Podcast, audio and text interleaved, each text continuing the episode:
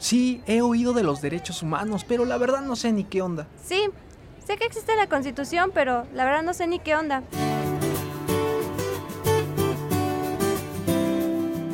Juzgadoras y juzgadores federales y la Comisión de Derechos Humanos del Estado de México presentan ¿Qué onda con tus derechos? un puente de comunicación para conocer los derechos humanos. Acompáñanos.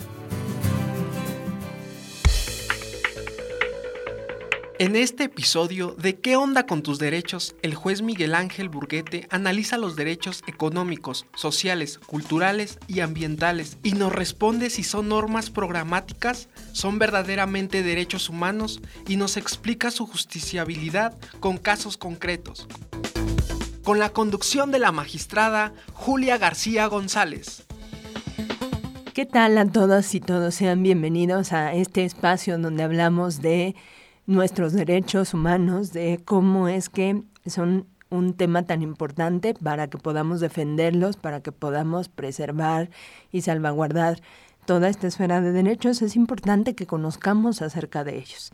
Entonces, les agradecemos que nos acompañen en, este esfuerzo que hacemos eh, por parte de JUFED, juzgadoras y juzgadores federales, y por parte de la Comisión de Derechos Humanos del Estado de México. El día de hoy vamos a hablar de un tema de verdad relevante, eh, de mucha actualidad para eh, los temas de derechos humanos. Vamos a abordar el tema de los derechos económicos, sociales, culturales y ambientales y para ello tenemos la presencia de un juzgador que se ha distinguido a lo largo de su trayectoria precisamente por eh, impulsar a través de sus sentencias eh, esta, esta defensa acerca de estos derechos que son tan relevantes como colectividad. Damos entonces la bienvenida al juez Miguel Ángel Burguete García y les invito a que escuchemos su semblanza curricular. El juez Miguel Ángel Burguete es licenciado en Derecho por la Universidad Nacional Autónoma de México y maestro en Derecho Constitucional y Amparo. Actualmente es titular en el Juzgado Octavo de Distrito en Estado de México con residencia en Aucalpan de Juárez. Pues bien, juez Miguel Ángel, sé bienvenido. Te agradecemos, de verdad, apreciamos y valoramos la excelente disposición y que nos acompañes el día de hoy para platicar de este tema de sumo interés eh, a nivel social. Eh, te, eh, te, damos entonces, te reiteramos la bienvenida y te pedimos que nos platiques un poco de cómo surge esta distinción entre los derechos civiles y políticos y los derechos económicos, sociales, culturales y ambientales, cómo empezamos a hablar de estos derechos que no solo se refieren a la persona en lo individual, sino como parte de una colectividad, de una comunidad o de una sociedad. Por favor. Claro, muchas gracias magistrada por la invitación. En principio comentar que a partir de la Segunda Guerra Mundial ha habido un cambio importante en materia de derechos, de reconocimiento de derechos humanos. En este tenor se dieron diversos pactos para preservar o conservar o más bien proteger los derechos humanos y a partir de ahí se distingue la creación de dos diversos pactos, el Pacto de Derechos Civiles y Políticos y el Pacto de Derechos Económicos, Sociales y Culturales.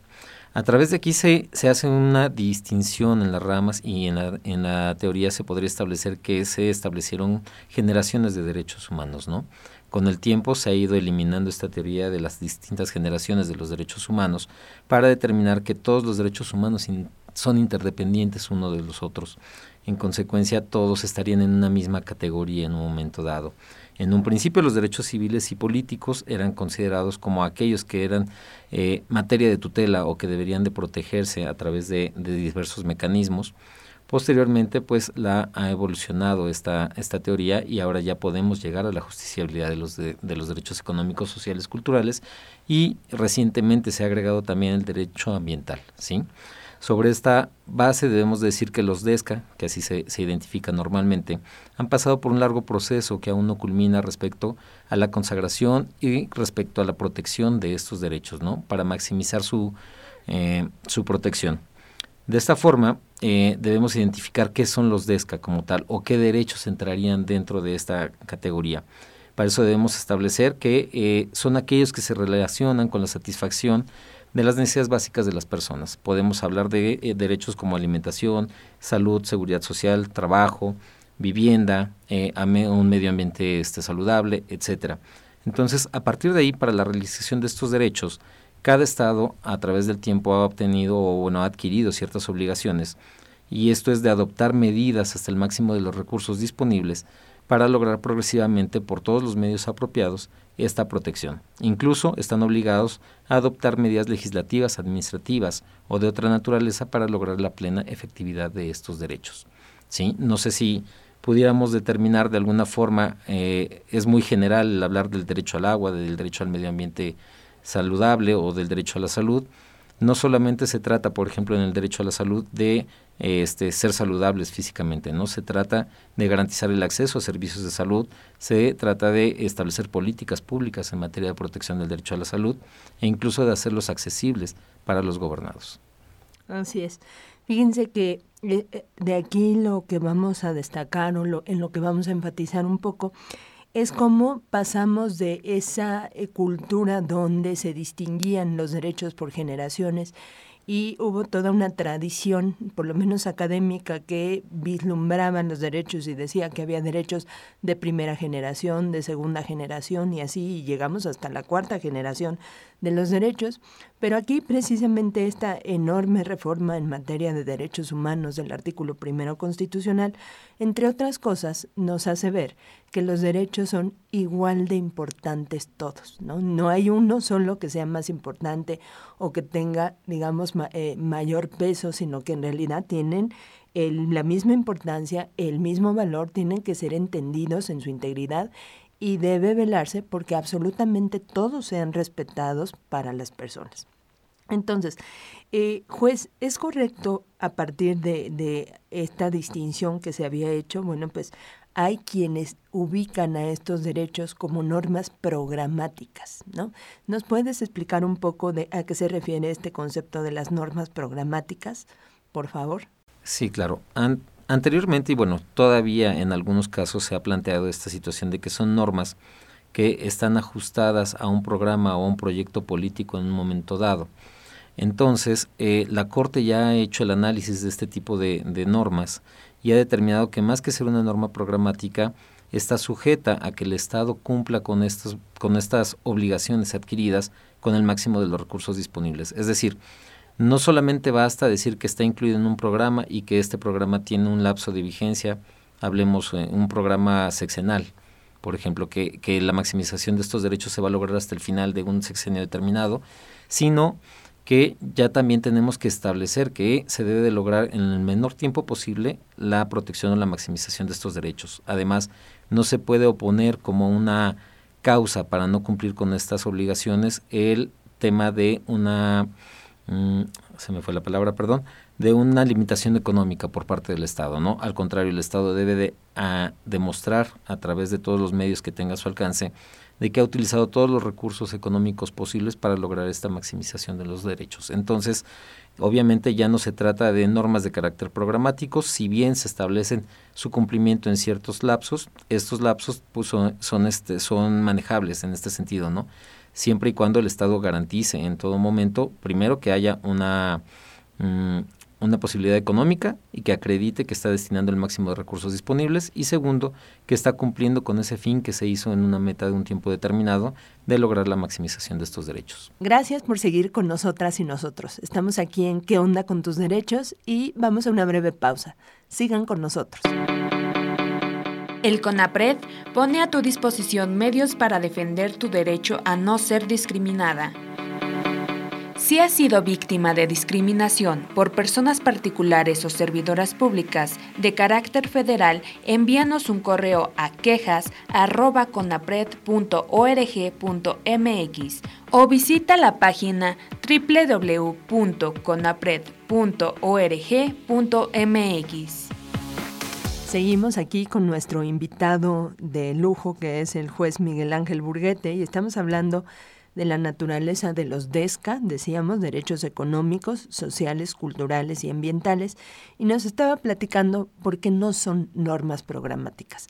Eh, vamos a seguir con esta charla, eh, un poco abundando en, bueno, este, cuál es la naturaleza de estas normas, porque hay quien todavía se resiste, ¿no? A que, a que sean verdaderos derechos, a que sean efectivos y justiciables, y entonces, bueno, pues le cedemos el uso de la palabra al juez Miguel Ángel. Bien, gracias. Sí, efectivamente, los derechos, eh, los DESCA, eh, se han identificado tradicionalmente como derechos de carácter programático cuando no lo son, o al menos en la teoría se ha evolucionado de tal forma que se debe de eliminar esta concepción que tenemos de manera equivocada.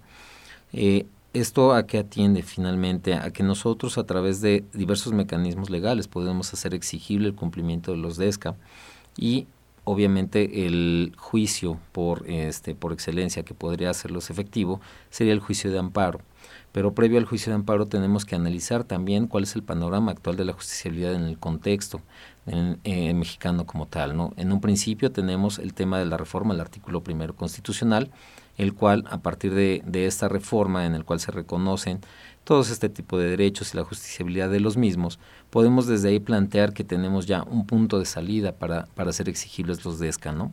Entonces, a partir de ahí también tenemos otro tema, los principios rectores de estos derechos humanos, que son la universalidad, la interdependencia, la indivisibilidad, perdón, y la progresividad. A, a, a, este, a grandes rasgos podemos decir que bueno, todos los derechos humanos inter, son interdependientes uno del otro y no se puede minimizar uno en favor de algún otro, ¿sí? sino que en todo caso tendríamos que analizar por ahí o hacer un análisis de ponderación para determinar cuál derecho podría ceder en un momento dado pero no ceder completamente. No podemos desaparecer un derecho, incluso un DESCA no podría ceder ante otros derechos, tendría que complementarse entre ellos. Otro tema importante es la progresividad, ¿no? Este de la progresividad es que siempre debemos de buscar que se logre un poco más, una máxima protección de los derechos fundamentales y a partir de ahí es como nosotros podemos lograr la justiciabilidad de, ellos. Eh, aquí cabe resaltar que ya la Suprema Corte ha en varios juicios de amparo, en varias resoluciones, perdón, porque no solamente son juicios de amparo, ha dado eh, este caminito que debemos de seguir y son las contracciones de tesis la 293-2011 en principio, que estableció las obligaciones que tiene el Estado mexicano respecto a los tratados y, este, y tratados en materia de derechos humanos, y también el amparo en revisión 378-2014 y el amparo directo en revisión 88.314, diagonal 2019, que ellos han servido mucho para establecer este tema de que si son programáticos, de que si hay limitación de recursos, cómo se debe de acreditar esta limitación de recursos, etcétera. Otro tema que tendríamos que analizar es el tema de la indeterminación jurídica, ¿no? Muchas veces, como, como lo Estado, las autoridades plantean que estos derechos no son exigibles porque todavía no concluye ese periodo por el cual se ha establecido que se deban de cumplir, y otro aspecto importante que es la autorrestricción de los órganos jurisdiccionales frente a cuestiones políticas o públicas. ¿sí? Muchos juzgadores podrían tener la postura de establecer que no deben de analizar cuestiones que atiendan a creación de normas, modificación de normas o incluso asignación de presupuesto para la construcción de ciertas obras que benefician a la sociedad y que entrarían dentro de este aspecto de los DESCA.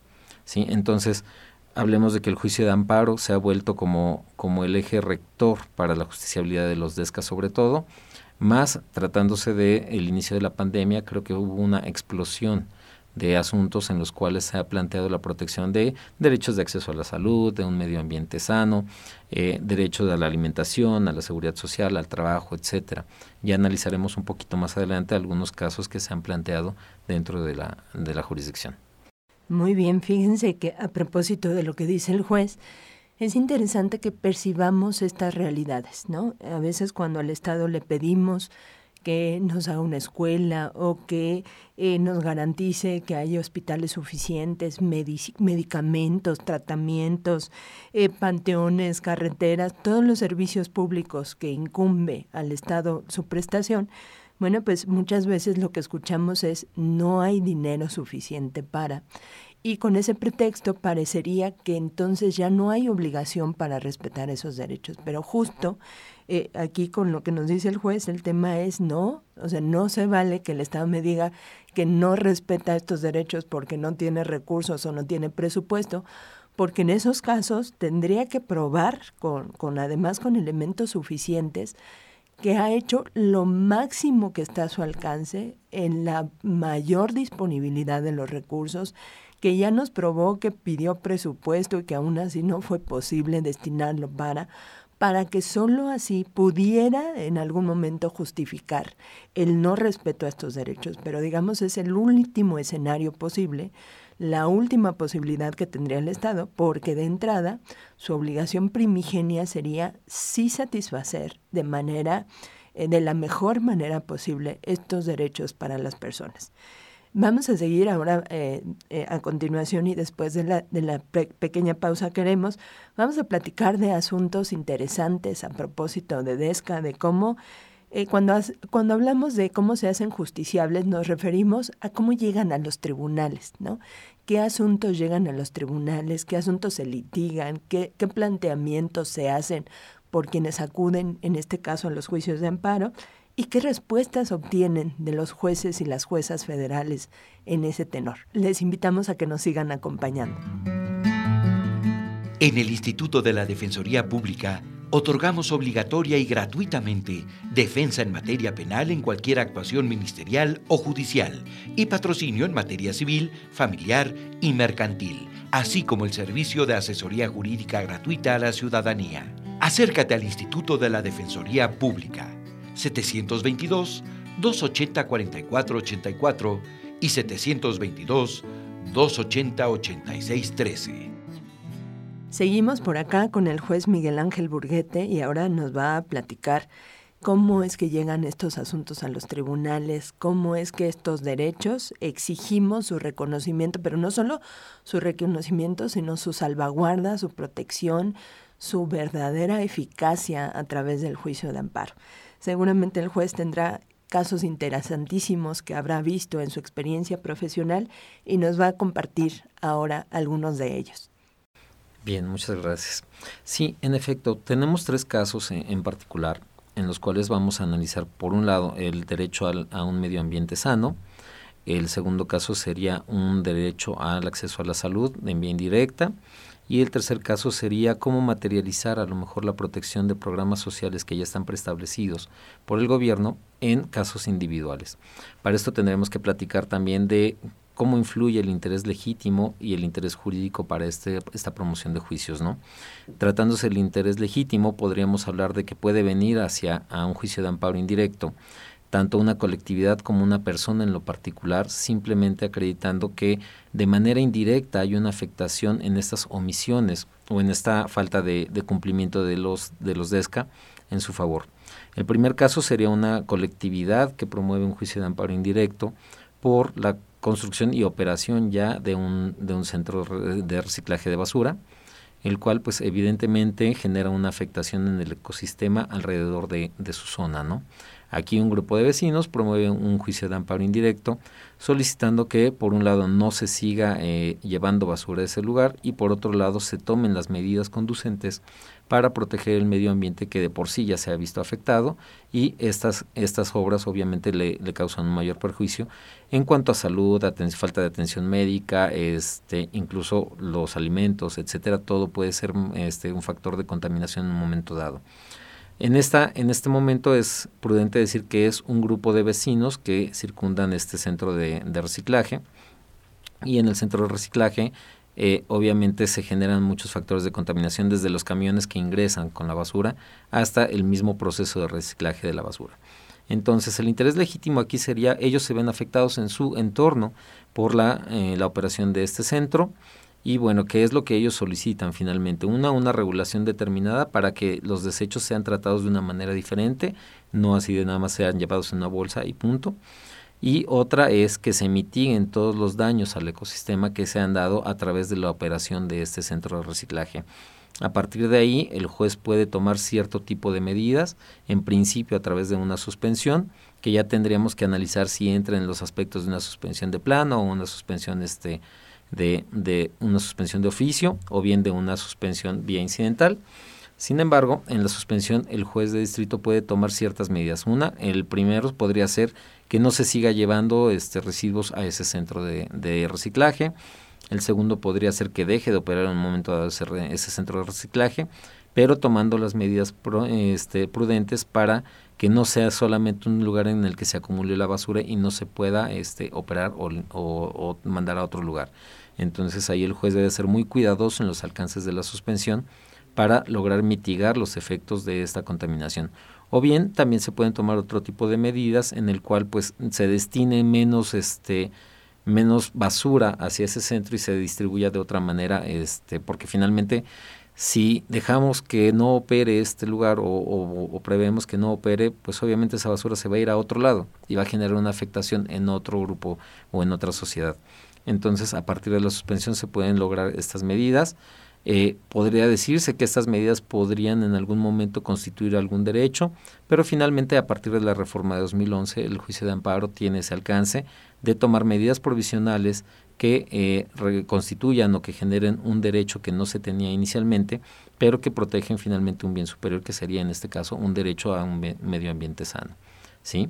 Después, ya durante el juicio, el, el juez se puede, puede las partes pueden allegar pruebas, pero también el juez está obligado a llegarse todos esos elementos de prueba con los cuales puede determinar la viabilidad de ese centro, la viabilidad de otras medidas, qué recursos ha es destinado a lo mejor el Estado para poder proteger el ecosistema de, de los alrededores de este lugar, eh, qué otro tipo de programas serían aplicables para mitigar los daños que se han ocasionado en un momento dado, eh, ¿qué, otros programas hay para la protección del agua, por ejemplo? Porque todas estas plantas tienen un, uso excesivo del agua y que obviamente esto eh, va en perjuicio de, la comunidad. Entonces, en este tipo de asuntos tenemos una amplia posibilidad de recabar pruebas, sino no solo limitándonos a lo que nos ofrezcan las partes, ¿no? Recordemos. Ah, pues fíjense que a propósito de lo que dice Miguel Ángel, eh, justo la suspensión ahora, ¿no? Ya la entendemos también como la posibilidad de dar una tutela anticipada, ¿no? Si advertimos que es un acto totalmente violatorio de derechos y que es factible en ese momento restituir de manera provisional el goce de ellos, pues entonces una suspensión tiene ya hasta ese efecto que antes era digamos impensable. Ahora también la reforma a la nueva la nueva ley de amparo bueno, pues permite, no en algunos casos, no en todos, pero sí en algunos ya eh, generar esos alcances de la medida cautelar. Y fíjense qué interesante porque aquí eh, lo que advertimos es cómo las y los jueces federales van dotando de sentido y de contenido a esos derechos, cómo van imponiendo a las autoridades determinadas obligaciones que, que se supone que ya estaban ahí, pero que de repente no nos hacen caso. Pensemos que nos ponen junto a la casa donde ustedes viven un relleno sanitario, un basurero. no solo es el tema del olor de los animales de la fauna nociva que pueden generar, sino que algunos empiezan a descomponerse y empiezan a filtrarse en los mantos acuíferos y algunos desechos generan, eh, digamos, ciertos gases, eh, los lixiviados les llaman. Entonces todos estos gases pueden ser de verdad peligrosos, en ocasiones hasta explotan. Entonces veamos cómo este tema ambiental sí requiere eh, ser atendido de manera muy integral y las y los jueces federales, bueno, pues precisamente dan eh, soluciones efectivas en ese momento, incluso desde las suspensiones. Pero bueno, ahora el juez nos va a platicar algo acerca del acceso a la salud, de la educación. Eh, este tema de los DESCA, de verdad es que da para que platicáramos muchos días, lamentablemente no, no nos va a dar tiempo, pero bueno, pues seguimos escuchando con mucho gusto al juez. Claro que sí, muchas gracias. Nuestro otro asunto que tuvimos muy interesante es un asunto que planteó de manera individual un residente del Estado de México, en el cual con motivo de la pandemia eh, reclamaba varios actos. ¿no? El primero era el cierre de un hospital que con motivo del sismo de 2017 y el siguiente era la omisión de la inauguración o poner en, en operación un hospital que estaba autorizado desde 2011. ¿sí? Eh, por el tema de, del cierre del hospital, el juicio de amparo lo, lo planteé en 2020, si no me equivoco. Obviamente, pues ya no, no estaba en la temporalidad de reclamarlo y además no se advertía realmente una afectación directa a él. En el tema de la falta de poner en operación el nuevo hospital, que ya estaba autorizado desde 2011, le dimos acceso. En suspensión no, no vimos prudente conceder una suspensión con una tutela anticipada sin embargo, en el tema de las pruebas nos dimos a la tarea de recabar todas las pruebas que había respecto a esta autorización del hospital. Encontramos que este hospital efectivamente ya estaba autorizado desde 2011. En 2015 hubo una revisión del presupuesto y se le reasignó un nuevo presupuesto para, para concluirlo. en el cual se estableció que tendría que estar concluido a finales de 2018, si no me equivoco. Y bueno, pues era 2020 y el hospital todavía estaba en un 60% de obras, según lo mismo que había señalado la autoridad responsable. En este caso, nosotros al valorar este, este tipo de derecho humano al acceso a la salud, en el cual se debe de proteger no solamente el que se tenga una atención médica, sino de que se tenga la accesibilidad a ellos, porque no es lo mismo que una persona que vive, por ejemplo, aquí en Toluca vaya a atenderse hasta Naucalpan, porque es el único, eh, el único hospital disponible, cuando la comunidad cercana a, a Toluca podría tener estos servicios médicos y es obligación del Estado prestarlos. Entonces nosotros lo que analizamos fue este derecho de acceso a la salud a partir de una de recientes resoluciones de la Corte Interamericana en las cuales ya han desarrollado de manera individual este derecho a acceso a la salud, de la posibilidad que tiene el Estado de hacerlo accesible, ya sea por este ubicación, ya sea por este por las personas, que es decir, no puede restringirlo a este, residentes, no podría restringirlo a, a conacionales, sino que tendría que ser una cobertura universal. Y en consecuencia, a partir de ahí, nosotros establecimos que si era procedente una concesión del amparo para que dentro de los tiempos y sin establecer nosotros una temporalidad determinada y mucho menos una asignación presupuestaria para, para concluir esta obra, mes con mes se nos fuera informando del avance de cada uno de los procesos, ¿no? Para eso vinculamos autoridades que no estaban señaladas como autoridades responsables en el juicio de amparo, pero que estaban o tenían injerencia dentro del, posible cumplimiento. Ha sido un cumplimiento un poco largo porque obviamente es una obra que tenía el 60% de construcción y ponerla al 100% y operable implica no solo gastos económicos, sino también la intervención de un grupo enorme de autoridades en el cual pues parte desde una nueva reasignación de presupuesto, parte desde una nueva cotización de ciertas obras, porque obviamente todo cuesta más, y obviamente eh, que, que, el Estado, de, el Estado de México en este caso, reúna todos los requisitos, sobre todo económicos, para poder cumplimentar esta obra de un dentro de un tiempo determinado. Aquí, pues no implica el hecho de que podamos cumplir una sentencia de manera pronta, sino que logremos la efectiva, el efectivo cumplimiento de la sentencia, ¿no? Y en algún momento se ha establecido que no tenemos como que todos los medios para lograr el cumplimiento, sin embargo, día con día vamos avanzando en el mismo. ¿sí? Así es. Eh, recuerdo ahora que nos platica este caso el juez Miguel Ángel. Fíjense que nosotros en el tribunal tuvimos uno en donde el tema era un panteón, ¿no? La gente ya no cabía en el panteón de la comunidad y el ayuntamiento la opción que le daba a la gente es pues vete al panteón del pueblo de junto e hicimos un análisis hasta sociocultural de cómo tenemos esa cercanía con la muerte culturalmente hablando y cómo para nosotros como sociedad es importante eh, acceder, digamos, de manera fácil a nuestros muertos y nuestras muertas. Entonces, a partir de ello, pues sí le dijimos a ese municipio en la zona oriente del Estado de México, le dijimos, bueno, pues para que esto sea efectivo, porque además es tu obligación, eh, aquí cuando hablamos de omisiones hay que advertir que si la autoridad tiene la obligación de hacer, entonces a ella le toca probar que está haciendo lo que le corresponde, ¿no? Hay una, digamos, acá le llamamos una reversión de la carga probatoria, porque si yo afirmo que no estoy omitiendo lo que me reclamas, es porque implícitamente acepto que sí lo estoy haciendo y entonces, bueno, pruébame cómo lo estás haciendo. Y cuando esto pasó, bueno, pues esta condena sí fue para le asignas presupuesto, sacas las licencias, porque bueno, como dice el juez, no es un tema donde solo participen una o dos autoridades, eran las licencias sanitarias, las licencias de uso de suelo, las, las municipales de funcionamiento, etcétera, etcétera. Y solo como anécdota chistosa y después de un muy buen tiempo de estar en el tema del cumplimiento, les comparto que eh, ya cuando se iba a inaugurar el panteón, llegaron eh, las personas del municipio a invitarnos, que si queríamos ir a la inauguración, les agradecimos y les dijimos que pues no era posible por el tema de los tiempos, pero finalmente la gente en ese poblado tiene un panteón gracias a un amparo donde se hicieron efectivos esos derechos.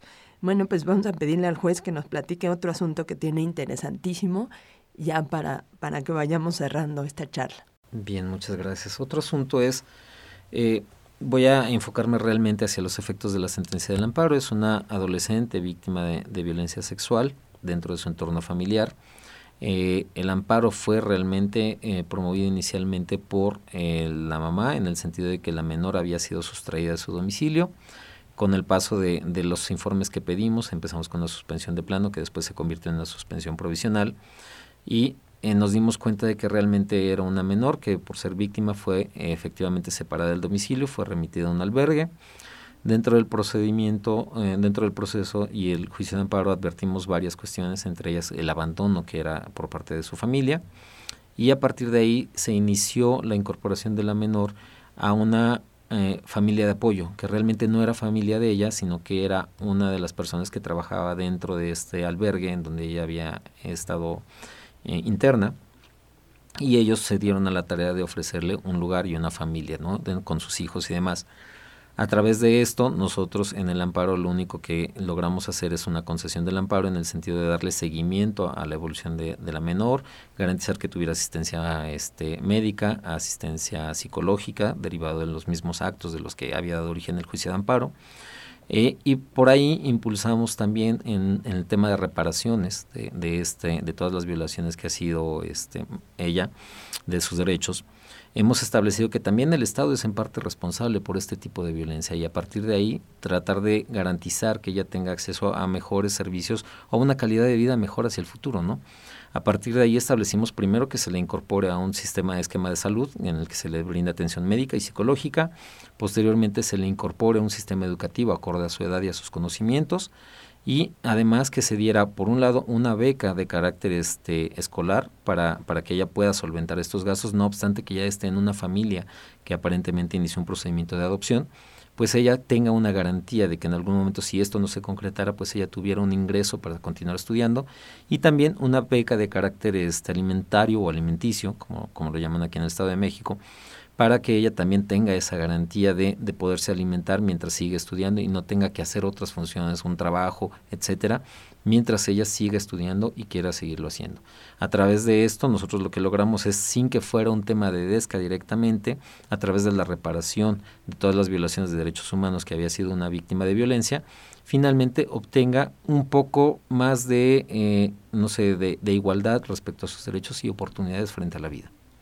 Así es, pero yo sí me atrevería a decir, juez Miguel Ángel, que es un, un abierto compromiso con estos derechos para esa menor, porque vean cuántos derechos le están siendo protegidos a partir de una sentencia. Está teniendo acceso a la salud, está teniendo acceso a la educación, está teniendo acceso a la alimentación, ¿no? Cosas que son indispensables para, como bien lo dice el juez, bueno, pues una mejor calidad de vida que le permita tomar las decisiones propias de su proyecto personal, donde ella tenga las mejores herramientas posibles. Y eso ha sido posible gracias a que acudió al amparo y a que hubo alguien con esa visión, con ese compromiso, con esa sensibilidad de advertir estas problemáticas y de buscar darles respuestas desde nuestra posibilidad de garantizar y de respaldar y de salvaguardar y de proteger y de reparar esos derechos que ya habían sido violados, ¿no? Ella ya había sido eh, víctima desde múltiples aristas o desde múltiples perspectivas, porque no solo la violencia sexual que de repente sufrió en su seno familiar, sino tal vez de repente la violencia institucional de, ¿no? de algunas autoridades que se resisten y que no les encantan estos temas, y entonces, bueno, ¿cómo se hacen efectivos esos derechos a través de una sentencia, de un amparo, donde esta menor, bueno, pues yo me atrevería a aventurar que se le cambie la vida con una sentencia como esta. Entonces, bueno, pues vean qué, qué importantes son los fallos de los jueces y las juezas federales cuando eh, eh, tenemos esta visión compartida de cómo hacer efectivos los derechos para las personas.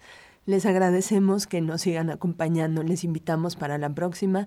Juez Miguel Ángel, de verdad te, te apreciamos tu tiempo, tu excelente disposición y eh, la posibilidad de compartirnos este compromiso que has hecho tuyo con los derechos humanos. Muchas gracias. Al contrario, muchísimas gracias por la invitación. Es importante que recordemos siempre que una sociedad empoderada es aquella que conoce sus derechos.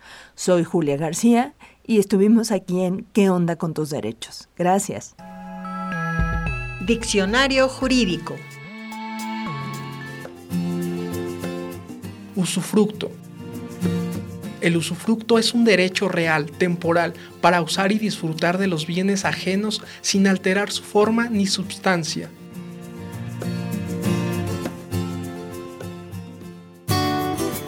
Esto fue ¿Qué onda con tus derechos?